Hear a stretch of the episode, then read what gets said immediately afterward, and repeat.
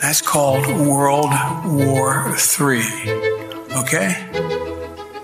Let's get it straight here, guys. Viva! Está com o Expresso da Manhã. Eu sou o Paulo Baldaia.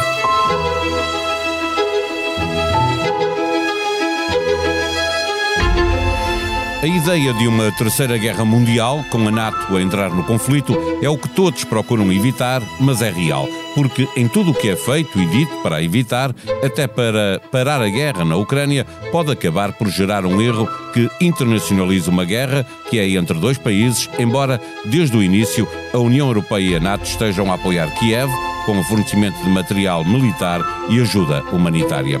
No final da reunião da NATO, esta quinta-feira em Bruxelas, foi Stoltenberg quem veio dizer que é preciso evitar a Terceira Guerra Mundial.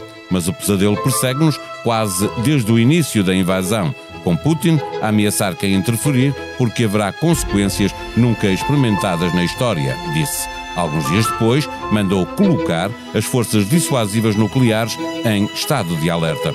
Zelensky respondeu que talvez a Terceira Guerra Mundial já estivesse a começar só faltando saber quando alastraria a outros países. Há duas semanas foi Joe Biden que garantiu que os Estados Unidos não têm interesse numa terceira guerra mundial, já depois de ter avisado que defenderão cada centímetro do território da NATO. Na semana passada foi Guterres a defender que a perspectiva de um conflito nuclear, antes impensável, está agora no campo das possibilidades. A China continua a assistir na primeira fila, sem tomar posição, mas dando algum conforto a Moscovo, permitindo que a escalada militar continue. É evidente para a maioria dos analistas que Pequim tem capacidade para persuadir Putin a parar com a guerra. Talvez esteja à espera do momento certo para que possa aparecer como tendo evitado uma terceira guerra mundial. Neste episódio, falamos com Daniel Pinel, professor de Relações Internacionais, comentador da SIC. O Expresso da Manhã tem o patrocínio do BPI, Grupo CaixaBank, Banco Oficial das Seleções. Registado junto do Banco de Portugal sob o número 10. Viva Daniel Pinel. Se os Estados Unidos e a NATO responderam negativamente à solicitação ucraniana eh, para criar uma zona da exclusão aérea e esse era o maior risco de uma escalada eh, que pudesse levar a uma terceira guerra mundial, porque insistem as grandes figuras internacionais, estou-me a lembrar do Papa Francisco, dos presidentes Biden, Putin, Zelensky, ou mesmo o secretário-geral da NATO hoje, uh, uh, Stoltenberg, a, a falar numa terceira guerra mundial? Bem, eu creio que o que estão a falar é, é, em tentar evitar uma terceira guerra mundial, não que estamos necessariamente prestes a ter uma, embora estejamos claramente em risco, e esse risco é um risco natural Quanto mais não seja disto, há centenas de milhares de tropas e centenas de milhares de equipamentos militares em proximidade uh, uh, muito, muito juntas, e portanto, só o facto de haver um erro ou uma má sinalização ou um comandante no campo que entenda mal uma ordem é o suficiente para começar um. Uh, isto, aliás, é um dos problemas fundamentais que nós tivemos durante a Guerra Fria durante algum tempo, daí que a NATO e a Rússia, durante décadas, tenham tentado arranjar maneiras de, mesmo quando tinham confrontações ideológicas e estratégicas importantes, como por exemplo no Vietnã, como por exemplo no Afeganistão, terem sempre tentado manter um nível de uh, uh, poderem negar o que estava a acontecer e não terem tropas diretamente em confronto usando outros países. Porque efetivamente, nem que seja a questão do, do erro, é? da capacidade do erro, Uh, nós, por exemplo, há, há, dias atrás tivemos a Polónia bastante, bastante uh, uh, nervosa porque tinha detectado uma série de drones sobre o seu espaço aéreo, espaço aéreo que já é espaço aéreo da NATO, e que não conseguia identificar os drones. Eram drones Bayraktar, portanto são drones que são fabricados pela Turquia, foram vendidos tanto à Rússia como à Ucrânia. De quem são estes drones? Se forem identificados como ucranianos, à partida não há um enorme problema, embora seja importante identificá-los, se forem identificados como russos, isso pode querer dizer, pode ser visto por um qualquer comandante no terreno como um casus belli, um caso para entrar na guerra. E isso arrasta toda a Aliança Atlântica e leva para um patamar muito mais alto. Portanto, o que eu acho que estamos a, a ver é uma retórica de sinalização de parte a parte para evitar, para evitar a escalada e, sobretudo, para, para, ter uma comunicação boa o suficiente sobre quais são as linhas vermelhas. Por exemplo, o ataque da Rússia, famoso a, a, a Yaroviv, claramente é dizer assim: se vocês quiserem trazer armas para aqui, nós não gostamos. Se vocês quiserem treinar ucranianos, nós não gostamos. Mas se o fizeram dentro da Ucrânia, nós não vamos aceitar e vamos bombardear a base em que isso acontece. As rotas nós ainda nunca bombardeamos, certo? A base, se isso estiver a acontecer dentro da Ucrânia, nós consideramos como co-beligerante e um, um alvo. Portanto, isto é uma tentativa, podia clar, claramente ter ido muito além, é a Rússia a tentar não escalar para um patamar superior, porque uma guerra com a NATO e do, um e do lado nuclear. da NATO, eh, pergunto-lhe se é o mesmo. Se não enfraquece a posição eh, ocidental, afirmar que ninguém entrará no território da NATO, que a utilização de armas químicas implicará uma resposta por parte da NATO, mas depois repetir à exaustão que a NATO não quer entrar na guerra eh, e, e que é preciso evitar a todo custo, como estávamos a falar, a, a terceira guerra mundial. Ou seja, isto é natural, não enfraquece a posição do Ocidente quando diz uma coisa e diz a outra. Eu acho que à partida não, por, por, duas razões. A, a, primeira, bem, desde logo eu devo dizer que eu acho que o, o, a NATO e a União Europeia estão a falar demasiado sobre o que estão a fazer. Acho, acho que é ótimo que apoiem a Ucrânia, acho que devem fazê-lo claramente, acho que devem enviar. Uh, uh, acho que devem continuar a enviar combustível, uh, munições, antiaérea, defesas antimísseis, portáteis e fixas, etc. Porquê continuar a dizê-lo, a explicar o que vamos mandar, quando vamos mandar, por onde, por que razões, para a Ucrânia, quando, porquê. Pode parecer uma provocação à Rússia? Precisamente. Ou pode ou seja, ser entendido lá de lá, pelo menos, como uma provocação, não é? É isso mesmo. Ou seja, nós temos. Eh, eu percebo porque é que é feito. É feito meramente por uma questão democrática é feito para apaziguar as exigências ucranianas e é feito para consumo interno das opiniões públicas europeias para que se veja que a Europa e a, e a NATO, em particular, estão a fazer alguma coisa.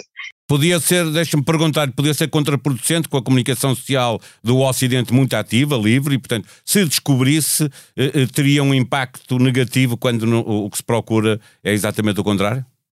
Possivelmente, até porque temos uma, uma, uma política de transparência. Eu, eu, não sei se era contraprodutivo se descobríssemos que estávamos a apoiar. Sinceramente, acho que não era o caso. Não, o facto acho, de não acho, dizer, não é? Eh, ou seja, apoiar, mas não depois dizer, não dizer o que se está a fazer, não é?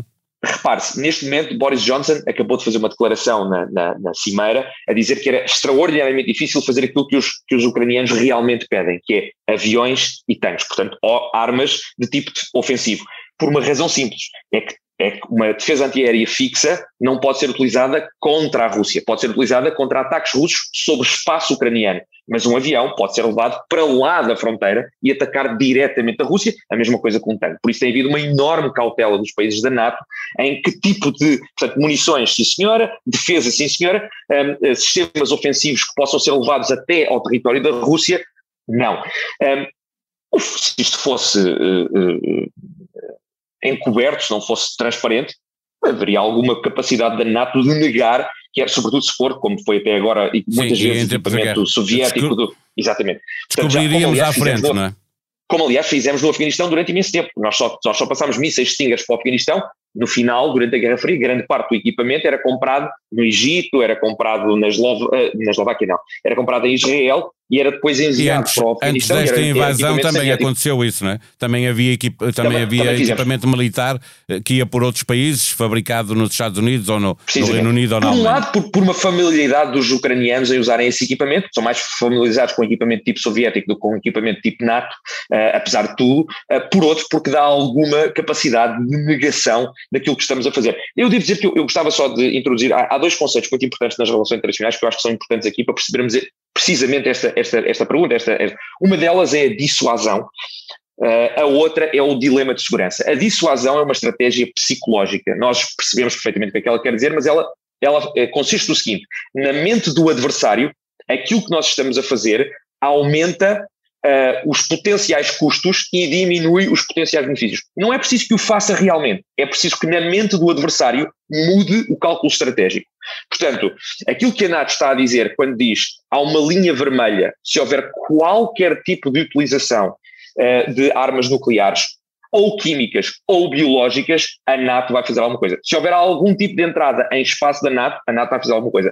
E é também o que está a fazer quando manda mais tropas para fronteiras da Rússia, da Rússia, da Ucrânia. A ideia, é, a ideia é dizer aquilo que nós estamos a fazer é preparar-nos, porque se para aumentar de tal maneira os custos e as perdas do outro lado, caso isto tenha uma escalada, que seja irracional, totalmente irracional e inconcebível fazer-se essa escalada.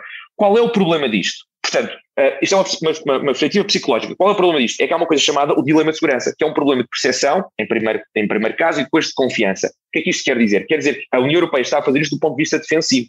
Está a dizer, nós não vamos entrar no conflito ucraniano, mas vamos dizer que se houver uma escalada para o lado da NATO, a NATO entra no conflito defensivo, racional, certo? Para dissuadir a Rússia. A Rússia ouve isto e pensa, ok, então vamos ter que dissuadir a NATO de uma escalada. Então o que é que vamos dizer? Se a NATO entrar, consideramos como co-beligerantes e vamos considerar as armas nucleares.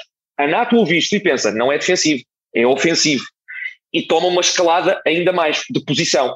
Portanto, o problema do, dilema de segurança é quando dois lados estão a tomar opções defensivas e racionais para dissuadir o outro lado, mas elas são vistas pelo outro lado como ofensivas e escalatórias e levam uma escalada da retórica e muitas vezes dos meios. E isto significa que muitas vezes nós temos corridas aos armamentos, como houve durante a Guerra Fria, e às vezes temos guerras quentes, coisa que nós não queremos. Por isso é que o dilema de segurança é tão importante. A única forma fora do dilema de segurança é um, é um, é um, é um que nós conhecemos, é um, é um conjunto de instituições que uh, criem confiança entre os dois lados. Por exemplo, a ideia de uma segurança coletiva. O facto de nós termos, essencialmente, da Rússia se ter expulsado e de nós termos expulsado a Rússia do sistema de segurança coletivo europeu, a Rússia neste momento não tem nenhuma forma de ter confiança naquilo que a NATO diz. A NATO pode dizer nós não vamos entrar no conflito. Porquê é que o Putin havia de, de, de acreditar nisso? Porquê é que ele havia de acreditar? Portanto, neste momento, o que é importante é não havendo instituições ou um, um, contexto institucional em que possa haver confiança das declarações de lado a lado e uma desescalação e, portanto, resolver em parte o problema do dilema de segurança, a única coisa que, que é uh, capaz de parar isto é um mediador credível, neutro, é essa que é a última consiga pergunta. forçar ambos os lados. É, essa é a minha última pergunta, que tem a ver com o papel da China e com uma certa hostilização que também existe por lado dos Estados Unidos e da NATO, com a China a implicar, ainda, ouvimos a China a responder, a que não obriga ninguém a tomar eh, partido, ou seja, é, é preciso aqui mais diplomacia com a China, é preciso trazer a China, eh, serão eles capazes de resolver ou a ambiguidade da China é falsa e estão mesmo do lado dos russos? Eu não creio, vamos entender isto. A China não tem nenhum interesse particular nesta guerra para um lado ou para o outro. Esta guerra uh, traz alguns objetivos à China, mas também traz alguns dissabores. A China, o que lhe interessa é um plano a longo prazo para se tornar a potência hegemónica do sistema internacional. Se a Rússia conseguir enfraquecer o Ocidente, ótimo, mas isso não pode vir com um custo muito alto para a China, nomeadamente o reconhecimento de províncias separatistas. Daí que a China tenha tido uma, uma posição sempre uh, equidistante até agora. Uh, o facto de querermos clarificar bem a posição não é necessariamente uma coisa boa neste momento. Ou seja, forçar a China é importante encorajarmos a China a ser um, uma parte uh, cooperativa, construtiva nas negociações, em particular porque a China é literalmente o único poder neste momento que tem capacidade para compelir de forma discreta mas eficaz Putin porque Putin está absolutamente dependente do ponto de vista económico e estratégico da China neste momento. Isolou-se muito, está dependente da China. A China é o único país que tem a, a, a força para o fazer. Se tem a vontade ou não de o fazer, hum, depende muito da retórica que nós utilizarmos. Se nós continuarmos com a retórica que tivemos nos últimos 20 anos, de ver a China como um parceiro importante, uh, que faz parte da ordem liberal internacional e que não é um adversário, e se formos construtivos em relação a isso, possivelmente conseguimos uh, que a China tenha um papel mais construtivo. Se quisermos muito cedo, como parece ser o caso de alguns oficiais americanos, definir as coisas, isso tem um enorme risco, que é a China dizer, bem, uh, não faz parte do nosso calendário nem dos nossos objetivos, mas não, não vamos forçar a Rússia a fazer nada e não, e não concordamos com o Ocidente que é o pior de todos os mundos, porque deixamos de ter um mediador credível, deixamos de ter um parceiro que faça força contra a Rússia para que haja uma negociação uh, uh, uh, credível e passamos a ter alguém que, ou um país que permita à Rússia um, evadir grande parte das sanções. Portanto, nós não queremos isso. e, portanto, a China, que é verdadeiramente a única, a única potência que sairá vencedora desta guerra, nenhuma guerra se vence, as guerras perdem-se.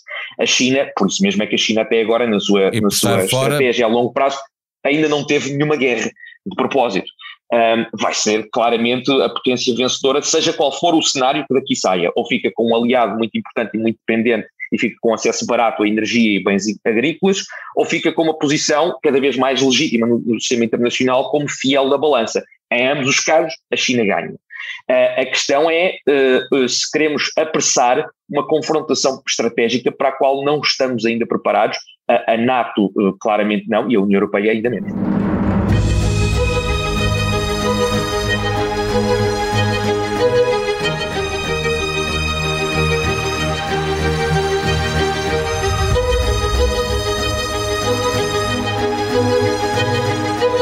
Sexta-feira, dia de Expresso nas Bancas, também disponível online para assinantes. Na manchete, Governo avança com ajuda direta às empresas mais afetadas pela escalada dos preços da energia. Na revista, uma seleção feita pela redação sobre quem vai dominar o panorama das artes, cultura e entretenimento em Portugal.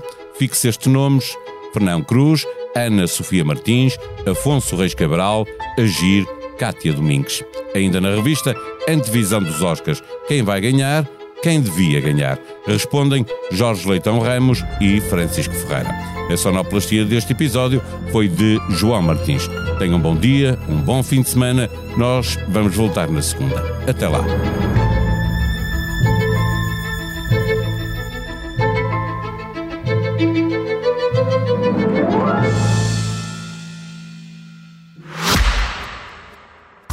O Expresso da Manhã tem o patrocínio do BPI, Grupo CaixaBank, Banco Oficial das Seleções, registado junto do Banco de Portugal sob o número 10.